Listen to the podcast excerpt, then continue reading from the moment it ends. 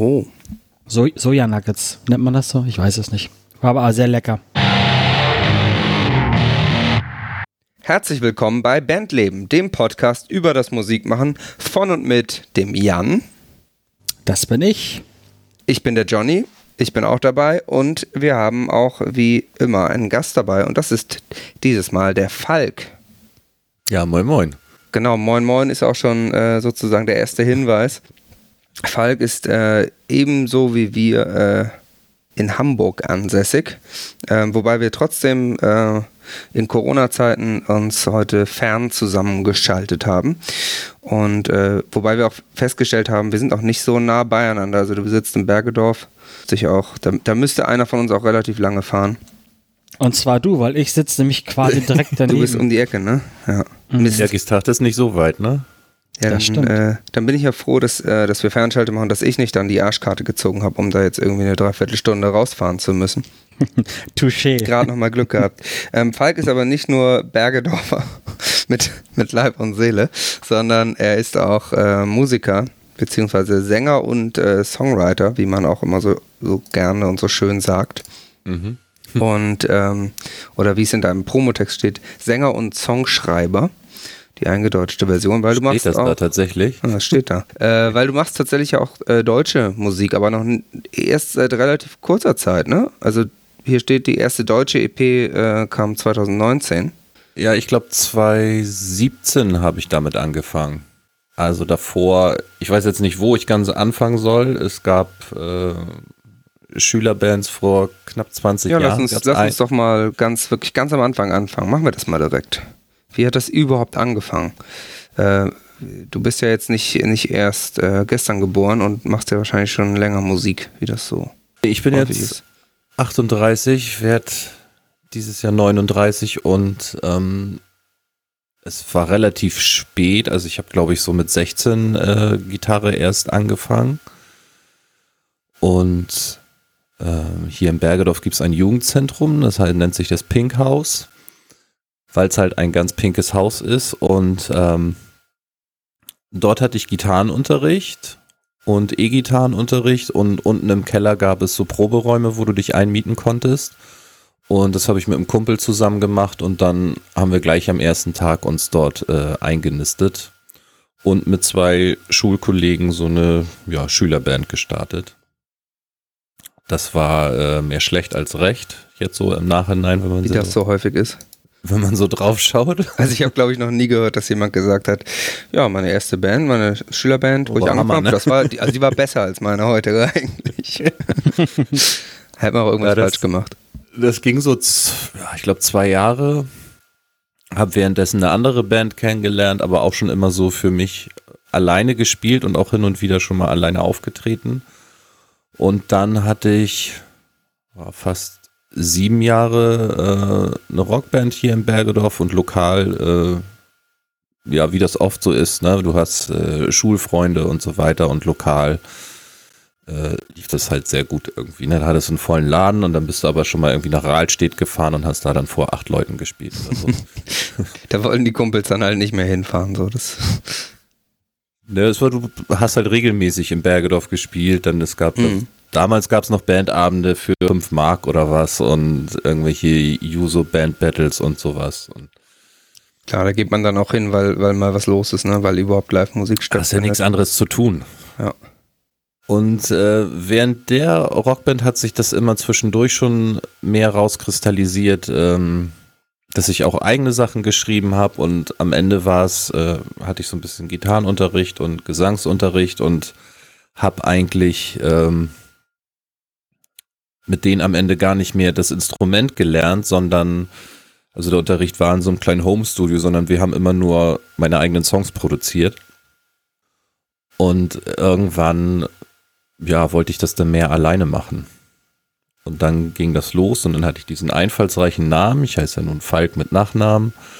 Spitzname war immer Falco und ähm, ja, irgendwie habe ich mich dann Falco genannt und dann hatte ich zwei Mitmusiker und habe das dann Falco Trio genannt. Also sagen, dir ist nicht aufgefallen, dass der Name eventuell schon vergeben war? Doch, das wusste ich schon. Ich weiß auch nicht, wie, wie ich darauf damals gekommen bin, aber es war dann auch von dieser Rockband halt völlig was anderes machen. Also ich hatte Lust mit, ähm, mit Piano und Cello was zu machen und ähm, habe dann hier den äh, bei uns den Kirchenmusiker gefunden und habe übers äh, Internet äh, Fidi kennengelernt, die ja auch schon bei euch war. Ah, Fidi Steinberg, ja. Genau, die hat äh, lange mit mir zusammen musiziert. Auch bei dem Ja, Trio? dann- ja, also ganz von ganz von Anfang an. Weil ich muss mal dazu sagen, äh, das Trio kenne ich nämlich ziemlich gut. Ähm, ihr habt damit nämlich äh, ziemlich was gerissen hier in der, in der Umgebung Bergedorf-Geestach, möchte ich mal behaupten, weil das halt so komplett mal was Neues war, äh, so ein Cello auf der Bühne zu sehen und äh, halt nicht die, die Rockband, Hast du uns denn halt schon mal mal was live anderes. gesehen damals vielleicht? Ja, mehrfach. Äh, muss ich ja zugeben. ähm, weil ich habe früher äh, im Jugendhaus Düne gearbeitet und äh, da wart ihr ja auch des Öfteren mal. Ja, stimmt. Und auch, auch in der Lola in Bergedorf äh, hat man euch mal, glaube ich, gesehen. Und äh, ja, war schon kein unbekannter Name. Äh, Kennst du denn noch Two Fams, also die Rockband von davor? Äh, vielleicht vom Namen her, aber ich kann mich nicht dran erinnern, dass ich das gesehen habe. Okay. Aber da schließt sich ja quasi ein, ein Kreis sozusagen. Das ist ja lustig. Ja, und das war, glaube Mhm. ich, 2007, 2008 oder sowas haben wir damit angefangen und dann so in Eigenproduktion äh, CDs aufgenommen und gespielt, gespielt, gespielt. Dann wuchs es mal und Schlagzeug und Bass kamen dazu und ja, irgendwann ist dann der Pianist seinen Weg gegangen und Fidi ist ja auch erfolgreich ihren Weg gegangen und dann hast du gedacht, Ja, das- dann machst du, machst du halt auch alleine. Ja, wie es halt so ist, ne, du spielst entweder alleine in vielen Kneipen in Hamburg oder Open Stages oder sowas und ähm, hab dann am Ende mit so einer klassischen Rockbesetzung gespielt, so wie heute auch. Und wir haben dann zehnjähriges 2017 im äh, Birdland gefeiert und da gab es schon ähm, erste deutsche Songs, weil ich 2015 Papa geworden bin. Und dann gab es irgendwie, klingt jetzt vielleicht doof, aber es gab so diesen Moment, so, ja, so, versuch es mal auf Deutsch, vielleicht versteht deine Tochter das ja irgendwann. Und, oder wäre ganz cool, wenn Mhm. sie das versteht. Also nicht Und- so wie andere Musiker, die dann hoffen, oh nein, hoffentlich hören meine äh, Kids die Lieder nicht. Solange sie noch nicht 18 sind, äh, war es bei dir dann dir schon ein Bedürfnis sozusagen, dass du deinem Kind damit vielleicht auch was mitgeben kannst. Ja, auf jeden Fall. Und ich habe mir da keine großen Gedanken gemacht, jetzt wie will ich klingen und welche, welche Worte will ich benutzen und sowas, sondern habe drauf losgemacht und mich gleich wohlgefühlt damit. Und habe dann bei diesem Jubiläumskonzert, nachdem wir irgendwie so zwei Stunden gespielt hatten, nochmal so vier, fünf deutsche Sachen als Zugabe gespielt und es kam super an und dann weitergemacht. Das war dann so 2017. Okay, ähm, genau. Das heißt, im Prinzip ist das ja eine ziemlich geradlinige Entwicklung, ne? Also hast du eigentlich äh, alles so, alles hat so dahin gezeigt, wo es dann auch, wo es dann auch äh, gelandet ist bis jetzt sozusagen. Ja, machen wir doch einfach mal, jetzt wissen wir sozusagen so einigermaßen, wo du herkommst. Also abseits von Bergedorf, wobei ich nochmal als Randnotiz für dich auch, Jan, ähm, also im Pinkhaus Bergedorf, wenn man die Zuckerwattemaschine mieten möchte, die kostet 80 Euro am Tag. Ähm, Haben die eine? das steht hier zumindest. Ähm, da sollten wir uns vielleicht mal zusammentun und dann. Es gibt auch eine Slush-Maschine für 110 Euro am Hä? Tag. Da können wir unsere Slushs Bestes machen. Equipment für eine fette Das Party. ist richtig krank eigentlich. Biertisch, zwei Bänke, 5 Euro am Tag. Das wusste ich Slushmaschine, alles. Ich glaube, damals gab es das. Zuckerwattemaschine, Hüpfburg 140 Euro am Tag. Also da kommt man mit relativ wenig Geld, äh, kriegt man da richtig krass. was gerissen. Also vielleicht sollten wir uns da Frage? mal äh, ranmachen. Ja, Frage ist noch, muss man denn dahin oder kann man das auch abholen und mitnehmen? Äh, hier steht äh, Anlieferung eventuell gegen Mehrkosten. Nee, also wie ich das Ja. verstehe, kann man sich das leihen und das mitnehmen Ja, und mega. dann, ne, dass du dann, Das machen wir. also da sollten wir uns mal, sollten wir uns mal melden und dann uns mal ausstatten. Finde ich, finde ich auf Geil. jeden Fall. Spaceball. Gott, oh Gott, die haben ja ganz verrücktes Zeug, haben die. Okay, äh, das, das nur am Rande. ähm, genau, gu gucken wir doch mal in die Zukunft. Was steht denn jetzt so an? Ach, im Moment nicht viel und dann doch wieder so ein bisschen was, ne? Gut, klar, ich, Ich glaube, meine, man, aktuelle man Situation ne, das- hat ja, natürlich ein erstmal bisschen damit klarkommen. Also ich weiß noch, äh, ich bin die ersten beiden Märzwochen habe ich so ein paar äh, Termine gespielt und ich glaube so alles vor dem 13.3., so Lübeck, Rostock und so, das war alles ganz schön und ganz toll und Mhm. der Laden voll. Und ähm, ich wollte dann eher ein bisschen Pause machen und habe am 13. äh, März noch in Kiel im Prinz Willi gespielt. Also ein ganz kleiner Laden und meine Frau hat noch gesagt, ja, willst du da jetzt wirklich fahren und so und mach doch schon alles dicht und der Besitzer sagte mir so, du gestern waren hier noch 50 Leute, Mhm. wird schon nix, äh, wird schon nicht so schlimm sein. Dann bin ich da angekommen und habe am Ende vor drei Leuten gespielt, glaube ich, weil kaum mehr jemand auf der Straße war. Ja, da wollte schon keiner mehr. Aber es war äh, die Presse, also die Kieler Nachrichten waren da. Und ich war dann mit so einem äh, Konzert vor drei Leuten äh, in, in der Presse am Ende. Manchmal lohnt sich ja auch, es reicht auch, wenn einer da ist, ne? Wenn es der Richtige ist. Das war schon sehr lustig. Sehr gut. Ähm, genau, ist ja sozusagen die Frage, ich meine, das geht natürlich auch vielen Musikern äh, so und wenn du es auch gewohnt bist, immer viel live zu spielen, dann ist das jetzt natürlich ein, auch eine komische Zeit gewesen. Also es ist, Musik ist nicht mein äh, Hauptjob.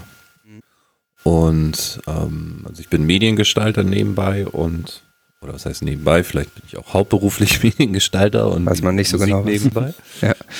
Und ähm, hatte eh von März bis Ende Mai äh, eine Pause quasi, weil viele externe Mitarbeiter, ähm, also ich bin bei der Tagesschau und viele externe Mitarbeiter müssen nach 18 Monaten in eine dreimonatige Ah, Pause stimmt, das gehen, habe ich schon mal gehört, ja. Da gibt es so. vor, bevor der NDR dich einstellt, Mhm. sozusagen. Ja, also die sonst halt einstellen müssten, ne? Das ist Genau, so, ein, genau. so ein Trick irgendwie. Und ich hatte halt diese Pause und eigentlich war schön Urlaub geplant und so, zum Glück noch nicht gebucht. Und am Ende war ich halt zehn Stunden Hausmann. Hm. Kind zu Hause, Frau im Homeoffice oder unterwegs. Also eigentlich kam diese Pause ganz gut Mhm. oder ganz, ganz passend. Ja, wenn man sich das anders vorgestellt hat. Ne? Ja, klar. Nee, aber das, ähm, ja, es war bei uns ja ganz ähnlich, dass wir auch äh, tatsächlich sowieso gerade gesagt haben, wir machen in der Zeit nicht so viel, gig-technisch. Ähm, aber hast du denn jetzt sozusagen für die Zeit nach Corona, wenn es wieder richtig losgeht, Pläne? Gibt es ein neues Album, große Tour 2021? Corona-Album. Das, naja, ich glaube, ja, das gibt es wahrscheinlich von vielen Künstlern dann. 2021 wird wahrscheinlich das äh, Jahr der Corona-Alben. Also ich habe äh, die ersten Wochen habe ich halt gar nichts gemacht und konnte irgendwie auch nicht kreativ sein und habe dann nach und nach, so ich sag mal vielleicht ein Song alle drei Wochen ähm, mit meinen Gitarristen oder mit Produzenten so auch aus der Ferne gearbeitet, dass die einfach ähm, ja, dass man viel telefonisch besprochen hat und dann haben die halt so Instrumentals gebaut und sowas. Mhm. Haben uns die Sachen so hin und her geschickt und es gibt jetzt fast schon eine Handvoll äh, neue Songs. Hat dir Mal das gucken. Spaß gemacht, so zu arbeiten? Ja, ich mag das ja manchmal ganz gerne. Ne? Ich finde es manchmal tierisch anstrengend, diesen ganzen Tag von morgens bis abends im Studio zu sitzen und macht man jetzt diese Idee oder nimmt man diese oder nimmt man diese. Also mit den Leuten, mit denen ich zusammenarbeite, da ist es zum Glück so, dass die ja, die wissen eigentlich, was ich das will. machen, was du willst. die gehorchten. Nein, die, die, also da werden dann irgendwie so Songbeispiele mitgeschickt. Das soll vielleicht so und so klingen und so stelle ich mir das vor. Und eigentlich treffen die immer ganz gut meinen Nerv so, ne? Mhm. Und im Endeffekt, äh, natürlich fährst du dann am Ende auch hin und singst da ein und besprichst alles und sagst, das muss raus und das muss rein, vielleicht hier nochmal das Instrument und so. Also das, Aber jetzt ich fand in das Zukunft okay. würdest du schon wieder in den Proberaum gehen. Ja, klar. Mhm. Also ist halt schon schön, so den Leuten auch in die Augen zu gucken, ne? Hm. Ja, es ist schon eine äh, direktere Zusammenarbeit. Also es hat, glaube ich, beides so, so seine Vor- und Nachteile. Also wenn ich dran denke, wenn man so im Studio zusammenarbeitet, dann ist es natürlich auch irgendwie ein Nachteil, dass man nicht irgendwie meist in der Regel nicht weg kann oder ne, sich mal isolieren kann oder so. Also hat schon auch Vorteile, bei sich zu sein, so. Aber diese direktere Zusammenarbeit, die hat natürlich auch ihre Vorteile. Ist halt alles ein bisschen direkter. Ähm, aber du hast noch keinen, kein, also keinen konkreten Plan für das Corona-Album. Nee, ähm, also ich glaube, ich habe so ein bisschen dieses Gefühl, dass das nächste Jahr auch sehr ruhig sein wird. Mhm. Und dass die ganze Branche und auch die Clubs auf jeden Fall das nächste Jahr brauchen werden, um sich zu erholen oder auch nicht. Mhm. Das ist wahrscheinlich auch noch ein bisschen, bisschen nachhalten. Ne? Also ich habe heute auch schon zu jemandem gesagt, eigentlich, selbst wenn wenn jetzt, jetzt das Virus auf einmal nicht mehr geben würde, ist es ja trotzdem im Kopf. Also ähm, ich denke auch so, größ, vor allem so größere Konzerte, das wird, wird auf jeden Fall wird auf jeden Fall noch dauern, bis das in dem Rahmen stattfindet, wie wir das gewohnt sind. Ich meine, es ist ja heute schon komisch, irgendwie einen Film zu gucken und da sind die Leute auf engstem Raum und umarmen sich, geben sich die Hände und völlig ohne, ohne Vorsicht so. Und man sieht nicht mal, wie sie sich danach die Hände waschen. Ähm, ganz gruselig. ähm, Aber hättet ihr Lust, hättet ihr Lust, jetzt aktuell irgendwie Konzerte zu spielen? Wenn jemand sagen würde, hey, Autokonzert oder im kleinen Rahmen oder keine Ahnung, mit, mit Bierbänken und dann ja gezählte, äh, gezählte, gezähltes Publikum und, und sowas? Oder seid ihr da mehr der Meinung, dass man lieber warten soll, bis es wieder richtig funktioniert? Ja, also ich habe ja, ich ja hier im Podcast schon gesagt, ich will halt, äh, also ich würde so Autokonzert irgendwie so ein Format, wo man wirklich äh, so absolut minimierte Gefahr, das würde ich schon machen. Ich finde halt nicht, dass es besonders gut funktioniert, ist so mein Eindruck. Also diese, äh, diese Entfernung sozusagen ist dann doch irgendwie ein bisschen merkwürdig. Also immer wenn ich so Aufnahmen gesehen habe von Autokinokonzerten, fand ich es irgendwie komisch. Ähm, auch bis jetzt egal, welche welche Art ist das war oder welche Musikrichtung das war. Wie ist das bei dir, mhm. äh, Falk? Äh, hast, du, hast du Bock, Autokino-Konzert zu spielen oder mit, mit Abstand? Also ich glaube, Autokino kann ich mir schwer vorstellen irgendwie. Wobei, wenn ich so eine Anfrage kriegen würde, würde ich es wahrscheinlich machen. Nur um das mal zu erleben, aber ich stelle es mir relativ schwer vor, da so angehubt zu werden. Ähm, aber ich habe jetzt tatsächlich äh, in zwei Wochen äh, ist für ein Festival, wo ich so zwei kleine äh, Support spiele und das soll dann so mit Abstand und so sein. Dann sitzen die Leute und mhm. ja, haben dann irgendwie ihre zwei Meter Abstand. Wie muss man, man sich dann sehen. die Musik jetzt äh, vorstellen, die du jetzt machst? Ist das äh, eher ruhig oder ist es eher rockig, poppig oder also, also wie, wie, wie beschreibt man deine Musik? Wenn ich das alleine spiele, dann ist es schon eher etwas ruhiger, weil ich dann manchmal auch bewusst die ähm, ruhigeren Songs spiele. Also ich bin jetzt nicht der Kiezmucker, der da irgendwo im Academy oder sonst wo steht und da einen abreißt. Aber wenn ich dann mit der Band spiele, dann spiele ich halt auch andere Stücke und dann ist das schon recht rockig so. Also auch ein bisschen mhm. anpassbar an die, an die Bedürfnisse sozusagen. Genau. Tanzbar. Tan Mit der Band ist auch tanzbar, ja. Tanzbar oder Schmus Schmusbar, je nachdem. Wie ist das? Ähm, wie so ein schlechter Laden auf dem Kiez, die Schmusbar. ja, so ein bisschen, so ein bisschen Resterampe, so ein bisschen schmusen.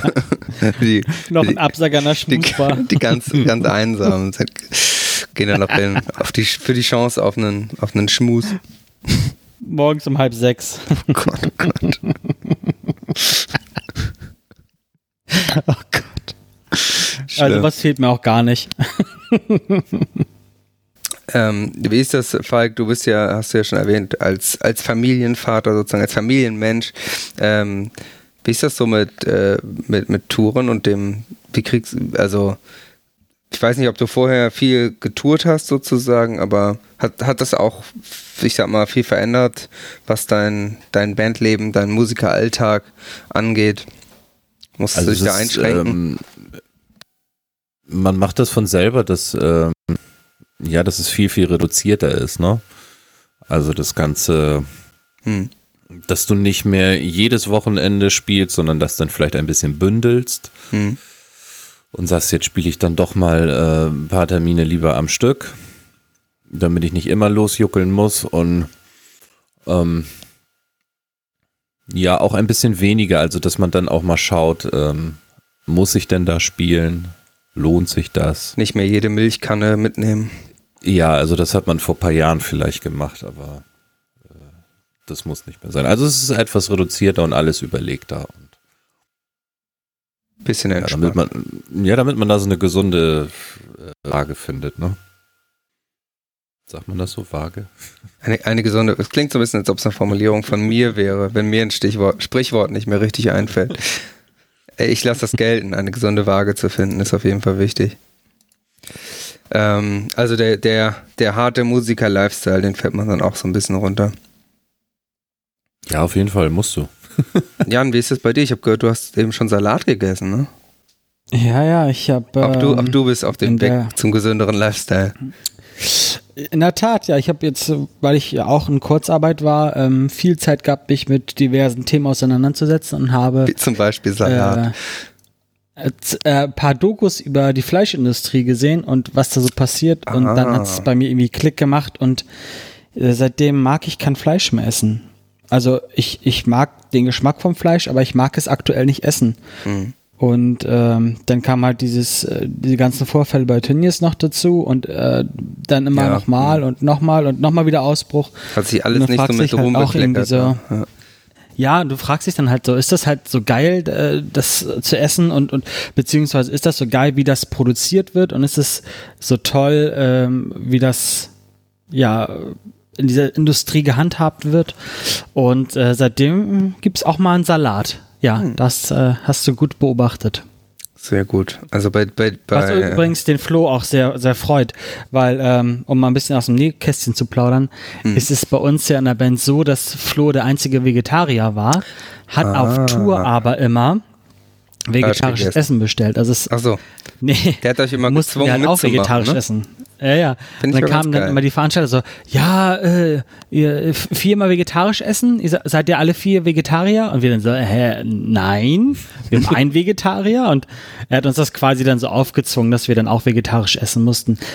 Was dann auch mal äh, da drin endete, dass wir, als wir mit Life of Agony auf Tour waren, da haben wir in Wien gespielt und da war es uns dann zu viel, dann sind wir stiften gegangen zu dritt und äh, haben uns äh, in so einem In die Burger so ein gezogen. gutbürgerlichen, nee, so ein gutbürgerliches Gasthaus und haben uns natürlich ein Schnitzel bestellt. Und äh, unser Bassist Malte, der eskaliert ja immer ganz gerne, wenn es um Essensbestellung geht, der hat dann gleich die Fleischerplatte sich dazu bestellt. und dann haben wir quasi das, was wir die ganze Woche nicht an Fleisch hatten, haben wir dann an- innerhalb von ein paar Stunden komplett, danach auf, geholt. komplett aufgeholt. Das war echt heftig, ja. Mhm. Ja, dann hat er jetzt ja äh, quasi es geschafft, den ersten zu konvertieren. Ja, mal schauen, wie lange, ne? Aber also im Moment habe ich da wirklich keinen Bock drauf. Nee, ist ja auch, äh, ist vermutlich auch wirklich gesünder und besser für alle Beteiligten. Ähm, das kann ich noch denke ich auch. Ich finde auch, ich finde es eigentlich ganz, ganz süß auch von Flo, dass er euch dann zum Gemüseessen gezwungen hat. Finde ich, hat doch auch was. Ja, gab aber auch äh, viele Situationen, wo es halt irgendwie nicht so geil Wo war. ihr wenn nicht ganz so so viel Bock drauf hattet. Ja, da, wenn du halt in, hey, haben wir da nicht zusammengespielt? Ja, da haben wir doch zusammengespielt, im Lido in, in, in Berlin, oder? Mhm, ja. Und da gab's da, da gab's da auch diesen Skandal, wo dieses, wie heißt das, Seitan-Schnitzel, Okay, wo so ein ich Seitan-Schnitzel und das hat wie Schuhsohle geschmeckt. Ich Das hatte war das echt Gefühl, dass nicht, das das Catering nicht ganz geil. gut war, aber vielleicht bilde ich mir das auch ein. Also, Falk, wie ist es bei dir, wenn du auf Tour bist? Äh, auf was legst du Wert im Catering-Bereich? Hauptsache es ist was da, ne? Also ich bin im Moment noch, ähm, ich esse gern Fleisch, reduziere es aber auch hier und da, äh, weil es ist ja auch so bei der Tagesschau laufen dir ja auch immer äh, nicht die schönsten Bilder über den Weg. Mhm. Und äh, ich, gut, ich ziehe mir da jetzt nicht massenhaft irgendwelche Dokus rein, damit mich das am Ende abturnt. Aber ähm, ja, also ich versuche es auch hier und da zu vermeiden, aber esse trotzdem gern äh, schönes Steak und so. und auf Tour ist man froh, wenn einfach, äh, wenn es zwei, drei Schokoriegel Ja, gibt. wenn, Also es ist immer schön, wenn ein bisschen mehr da ist, ne, als nur so eine Schüssel Gummibärchen. Naja, wir kennen das ja auch alles. Also manchmal ist ja auch einfach nichts. Ganz schlimm finde ich, ganz schlimm finde ich, wenn da so eine Plastikschale steht, wo eigentlich Suppe reinkommt. Da ist dann so ein Gummibärenmix drin und daneben steht zwei, Äp zwei Äpfel und eine Banane. Ja, genau, so eine. Das ist so- Es ist Obst da, so, ne? Es ist so eine. Ja, es ist Obst, Obst Und im das Haus. steht da auch schon die ganze Woche wahrscheinlich. Ne? Ja, schon mal so, der Apfel ist schon so mit braunen Stellen drauf und daneben stehen dann noch irgendwie zwei Liter Wasser und äh, ein Sixpack Bier. Aber es ist vielleicht auch einfach so, dass sie auch wissen, dass äh, bei vielen von den Bands das Obst auch nicht angerührt wird, deswegen ist es auch egal. Oh, neue Theorie ist das, wahrsch- das ah, da, guck mal, neue Theorie. Vielleicht ist es mit dem Obst ja auch genauso wie mit dem nachgemachten äh, Süßigkeiten, dass die auch von Band zu Band gereicht werden, bis sie so hart verfault sind, dass man sie wegschmeißen muss. also ich nehme mir immer gern, äh, wenn es Mandarinen gibt, die nehme ich immer, weil die kann man so, die sind ja verpackt, das ist praktisch, das heißt, man kann sie auch mitnehmen und äh, dann kann man noch im Auto sich eine Mandarine schälen und die ganzen Mandarinenschalen irgendwo zwischen die Sitze drücken oder so. Als, als Wir haben kleiner auf, äh, Surprise. auf unserem Rider steht immer Zitronen, damit wir äh, heiße Zitronen trinken können. Oh, geil. Also Wasser mit, äh, heißes Wasser mit Zitronen und Ja. dann Fischstimme und so, ne? Honig, weiß ja. Voll healthy. Nee, Ja, aber das, äh, das da, ich, ich bin da bei Falk, äh, wenn einfach schon mal was da ist, ist schon mal geil. Was ich ja am allerschlimmsten finde, ist, wenn man so wegen so super basic Sachen noch verhandeln muss, so wenn man, wenn man noch kämpfen muss, um dann irgendwie einen Tee zu bekommen oder so. Und das ist auch so, äh, irgendwie, es gibt dann auch so, bei manchen Läden, wo du eigentlich Catering hast, fehlen dann so essentielle Sachen und um die musst du irgendwie kämpfen und Leute nerven und keiner ist zuständig und keiner will dir was, will dir das besorgen. Und äh, dann finde ich es manchmal ehrlicher, wenn es irgendwie so wie, in, wie es in England zum Beispiel die Regel ist, wenn du dann so Pubs spielst, die oft auch Live-Betrieb machen, dann ist das einfach ganz oft normal, dass du dir dein Bier halt kaufst. Und das ist dann irgendwie, ja, das ist dann das ist dann halt wenigstens ehrlich. So. Da kriegst du halt nichts Die geschenkt. geben dann kein So. Bier for free, oder was? Ja, das ist also, in, also sicherlich ab einer gewissen, wenn du, wenn du die Läden ausverkaufst, wird sich das ändern, aber in meiner Erfahrung ist es äh, zumindest bis zu einem bestimmten Level sehr normal, dass die Pubs äh, einfach äh, dir zwar was vom Eintrittsgeld geben oder vielleicht sogar alles vom Eintrittsgeld, aber du eben kein, kein Bier bekommst. Mhm. Also manchmal kriegt man noch so Stage Water, das habe ich schon erlebt, aber es ist eben häufig so, dass du ganz einfach ganz normal zur Bar gehen musst. Wie so ein Pleb. Da sind wir hier in Deutschland tatsächlich, so schlimm es auch manchmal ist, äh, doch äh, verhältnismäßig gut versorgt. Also so eine Ja, gewisse bei mir ist, Wertschätzung ist schon da. Bei mir ist auch viel, ja, du spielst auch viel in so, äh, sagen, so Kulturzentren und sowas. Und ähm, oft wird dort halt auch Essen verkauft und dann wirst, such dir was von der Karte aus, ne? Ja, und Ja, das ist ja auch super. In, in der Regel bist du da immer gut versorgt. Ja, nee, meine, meine Erfahrung ist das auch. Also wenn wir irgendwie auf Tour waren und man spielt in so Läden, die so Kulturzentren oder so sind, dann war das meistens eigentlich, eigentlich gut. Also in Deutschland, finde ich, ist man meistens noch, merkt man, dass so eine gewisse Wertschätzung da ist und die auch ein Interesse daran haben, dass du auch irgendwie satt bist oder zumindest nicht, nicht darbst. Falk, machst du dein Booking eigentlich selber oder hast du eine Booking-Agentur im Hintergrund? Alles selber. Also sei es, äh, Ah, gut, die okay. Fotos mache ich nicht selber, aber, aber ich äh, designe das selber und äh, ich mache das Booking selber, alles. Hast du da mal, ähm, also ist das aus, ich sag mal, äh, aus der Not heraus, also ich meine, ich, ich bin zum Beispiel auch der Booker von meiner Band, ähm, auch weil wir nie einen sinnvollen Booker gefunden haben für uns, aber andere Positionen haben wir halt sozusagen vergeben. Ähm, ist es dir auch ein Bedürfnis, dass du selbst alle Fäden in der Hand hast? Dass du jetzt Ja, nicht also ein Management hast oder irgendwie sowas? Also ich will das schon, irgendwie will man ja schon überall mitreden und äh, auch das Ganze so ein bisschen leiten. Und ähm, also ich sag mal, wenn ich, wenn ich irgendwas release, dann hole ich mir natürlich äh, hier und da Partner dazu, weil du das ja alles selber gar nicht äh, stemmen kannst. Hm. Aber ich merke auch zunehmend, dass äh, ja, dass es schon ganz schön anstrengend ist manchmal. Also jetzt auch gerade, wenn du so diesen Spagat hast zwischen Familie und Musik machen und ich muss da irgendwie jetzt noch das Booking machen und gucken, ich da jetzt irgendwie Termine aneinanderreihe, damit das irgendwie kompakt ist und äh, ich jetzt nicht irgendwie jeden zweiten Tag nach Hause fahre und dann wieder losfahre und so. Dann gibt es schon mal den Gedanken, dass es eigentlich schön wäre, wenn jemand anders auch was macht. Ja. Und man hat ja auch immer so, ich habe immer so ein bisschen das Gefühl, dass du mit ja, vielleicht habe ich noch nicht die richtigen Partner gefunden. Also ich habe immer das Gefühl, du machst viel alleine und kommst immer so ein, ja, wie soll ich sagen, so ein Stückchen weiter nach vorne oder nach oben. Hm. Und ähm, ja, sobald dann aber Release ist, musst du ja wieder von vorne anfangen. Es ist manchmal anstrengend. Mhm. Ja, das ist. Äh, also kommt ja noch dieses ganze Social Media Zeug dazu, ne? Das ist ja auch immer nerviger. Ja, klar, das hatten Aber wir auch ja immer schon, wichtiger, ne? Ja. Haben wir auch Leider schon öfter ja. drüber geredet, das ist tatsächlich so eine lästige Notwendigkeit. Also das, aber es ist auch tatsächlich egal, welche Position es ist, Booking, Management, äh, was weiß ich, äh, Design ähm, und eben auch Social, wenn du jetzt einen Social Media Manager hast, ähm, ist es aber eben auch wirklich schwierig, da Leute zu finden, die, die das mit Herzblut machen für dich. Ne? Also das habe ich halt immer wieder mitbekommen, dass äh, speziell so mit Bookern, dass du meistens auch dein bester Booker bist, weil du das größte Interesse daran hast, dass da, dass da was passiert.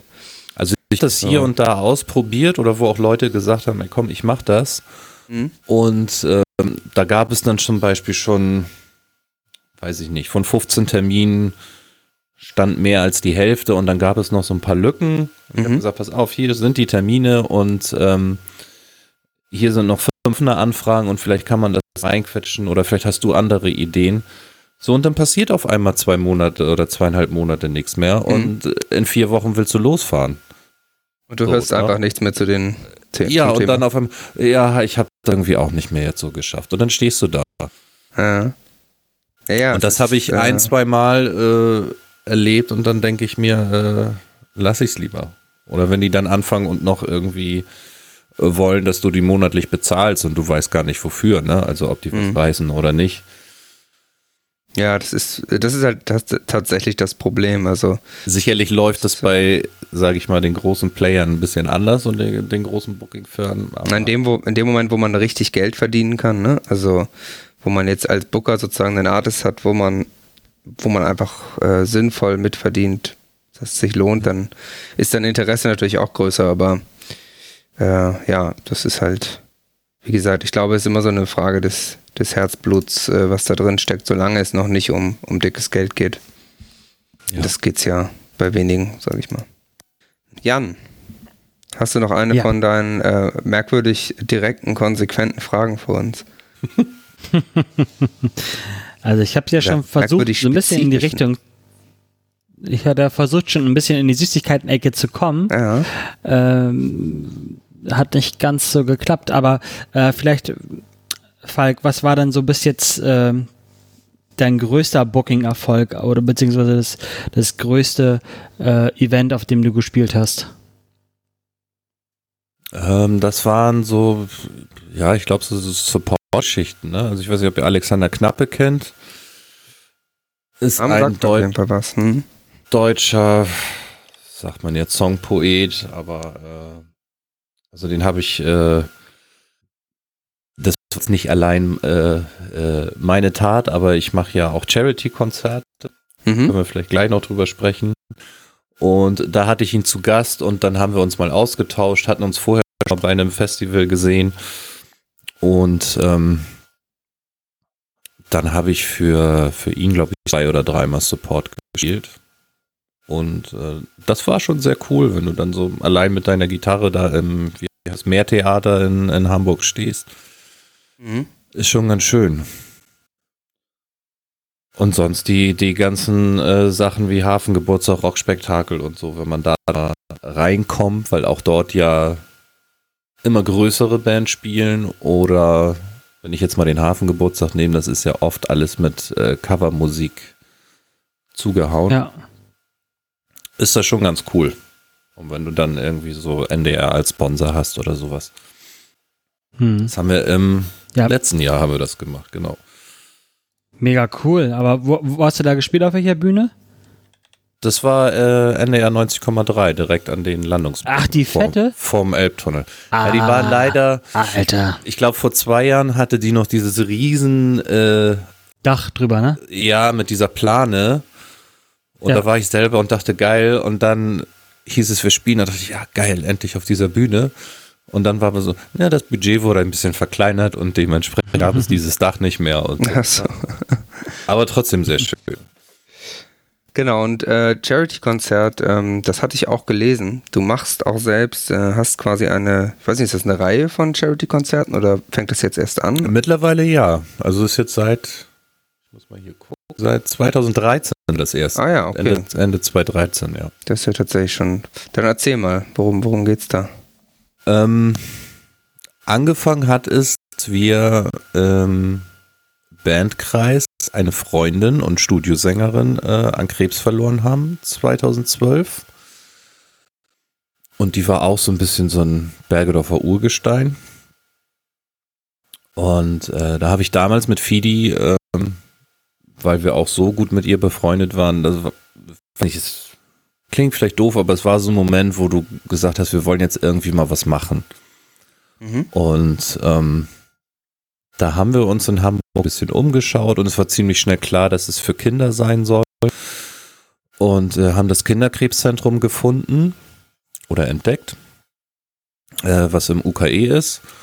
Und haben die dort angeschrieben, äh, lange telefoniert, dort besucht und uns die Arbeit angeschaut und dann gesagt, ja, komm, wir machen ähm, so ein Charity-Konzert, beziehungsweise war davor die Idee, eine kleine EP zu machen, von, äh, durch Sponsoren finanziert und wir haben beide damals in den äh, Schanzenhöfen gearbeitet, dort wo Tim Melzer seine Bullerei hat und das Elbgold-Café ist.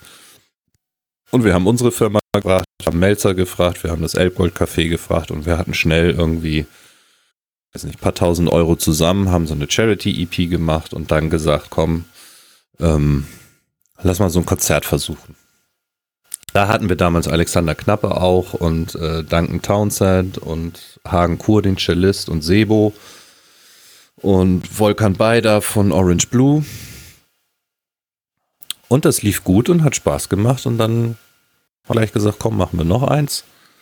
Haben das dann in einer Katharinenkirche gemacht und ähm, von da an wusste ich, dass ich das irgendwie öfter machen will. Also ich hatte vorher schon so eine kleine Konzertreihe, wo ich ähm, ja so Nachwuchskünstlern eine Bühne gegeben habe, weil ich selber wusste, wie schwer das manchmal ist, ein, äh, sich ein Konzert zu organisieren und habe die dann ähm, hier im, in Bergedorf spielen lassen auf dem Donnerstag und auf dem Samstag oder am Tag drauf im Freundlich und Kompetent in Hamburg. Und hatte halt diese Reihe und als wir dann das erste, die ersten beiden Charity-Konzerte gemacht haben, habe ich gesagt, komm, ich lass das mit, diesen, mit dieser Konzertreihe und mache jetzt nur noch diese Charity-Sachen. Und dann haben wir mit der Prinzenbar und mit dem Knust äh, feste Partner gefunden. Heißt, wir sind im Juni, in der ersten Woche im Juni immer in der Prinzenbar und im Dezember ähm, im Knust. Und das läuft jetzt seit sieben Jahren mit sechs, sieben Künstlern, die dann immer so zwei Songs spielen. Und ja, also es ist bunt gemischt. Pohlmann, Flomega, Jan Plewka, Reinhold Beckmann. Also Diverse schon, schon ganz schön hohes Niveau. Sehr cool. Also es ist so nebenbei eine wirklich eine Jahresaufgabe. Ne? Also ich mache mein Booking, wo du dir vorstellst, dass ich äh, vielleicht 150 E-Mails jedes Jahr schreibe und dann muss ich halt diese Konzertreihe am Laufen halten. Hm. Und die Leute merken aber so langsam, wenn du jedes Jahr immer wieder anfragst, dass das nicht nur so, wir machen hier mal ein Konzert, sondern dass es eine feste Reihe ist. Und Hm. ähm, wir hatten jetzt im letzten Jahr dann mal es etwas anders gemacht und hatten dann äh, Max Mutzke mit Monopunk da, die dann irgendwie so eine, weiß ich nicht, dreiviertel Stunde gespielt haben. Mhm. Also das ist mal so ein bisschen, ja, dass man guckt, was sich ergibt und ähm, wenn du etwas, einen etwas größeren Künstler hast, ist es natürlich auch doof, den nur für drei Songs da irgendwie herzuholen. Ja, klar. Das ist für die dann manchmal ein bisschen Vielleicht ist es auch zu teuer. Obwohl, die machen es wahrscheinlich ja äh, preisgünstig oder kostenlos, ne? Also ich habe auch schon einigen abgesagt, weil die trotz Charity äh, 1000 Euros verlangt haben. Das kann ich mir nämlich auch vorstellen. Also, mein, kann, kann man ja auch argumentieren, dass man sagen kann, ja, ich kann es mir nicht leisten, aber ja, ist schon ein bisschen assi. Aber will ich, will ich jetzt auch keinen Namen nennen. nee, besser so. Ähm, kannst du, da hast du was, äh, wofür du da Werbung machen kannst? Gibt es da einen kommenden Termin trotz äh, wir Pandemie? hoffen, also wir haben jetzt im Mai natürlich abgesagt und wir hoffen, dass wir, ähm, ich glaube es ist der dritte, zwölfte, also wir haben uns gesagt, dass wir es auf jeden Fall durchziehen werden, auch wenn jetzt nur bestuhlt 60 Leute ins Knus dürfen. Mhm. Wir haben gesagt, dass wir jetzt, weil es auch total anstrengend ist, gerade wenn ich jetzt da fünf Künstler habe, dass ich die jedes Mal immer alle fünf wieder auf einen neuen Termin packen muss. Ja, ist schon immer schwer genug, ne? Und äh, deswegen haben wir gesagt, um auch überhaupt ein Zeichen zu setzen, dass Musik stattfindet, ähm, machen wir das auf jeden Fall. Mhm. Und ja, ich glaube, äh, Mrs. Greenbird, Alina und dann haben wir aus Hamburg noch äh, Gutbier und Vogeler und Goscha Jasinska. Eine äh, Bluessängerin, die ich auf Instagram entdeckt habe. Auch cool. Ja, das ist doch auf jeden Fall interessant. Ähm, Jan, hast du noch Also einen? wenn da nur 60 Leute rein dürfen, dann wäre es jetzt auch eh schon ausverkauft. Immerhin. 50 guck. Karten sind verkauft. Das ist auch schon mal was. Also jetzt kann man quasi drauf hoffen, es dürfen nur 60 rein, dann kann man direkt das Sold Out draufschreiben. nee, aber wäre natürlich schöner, wenn man dann schon, schon ein bisschen mehr machen kann. Jan, hast du noch eine letzte Frage? Ja, wenn du Solo gespielt hast und von der Bühne kommst, was ist das Erste, was du machst, außer die Gitarre wegpacken? Da ich solo auch äh, allein unterwegs bin, meistens ist es das erste, ich schnapp mir ein Bier und dann gehe ich zu den CDs und verkaufe. Dann, dann werden Verkaufsgespräche geführt. genau. Ja, sehr gut. Dann würde ich mir jetzt auch mal ein Bier holen, weil heute ist ein sehr verdammt heißer Das Tag. ist eine und, wirklich äh, gute Idee, Mich. Jan. Ich glaube, Das ich ich trinke jetzt morgen. auch gleich ein Bier. Aber das, man, es ist natürlich, man darf auch nicht alkoholische Sachen tragen, trinken. Alkohol ist gar nicht gut und wir wollen das auch nicht zu sehr verherrlichen. Das war äh, hier, wie heißt es? Bandleben, der Podcast über das Musikmachen mit Jan und Johnny. Und äh, wir hatten heute den Falk zu Gast, ehemals vom Falco-Trio und jetzt äh, solo deutschsprachig im Auftrag seiner Tochter ähm, unterwegs. Aktuell nicht, aber irgendwann wieder.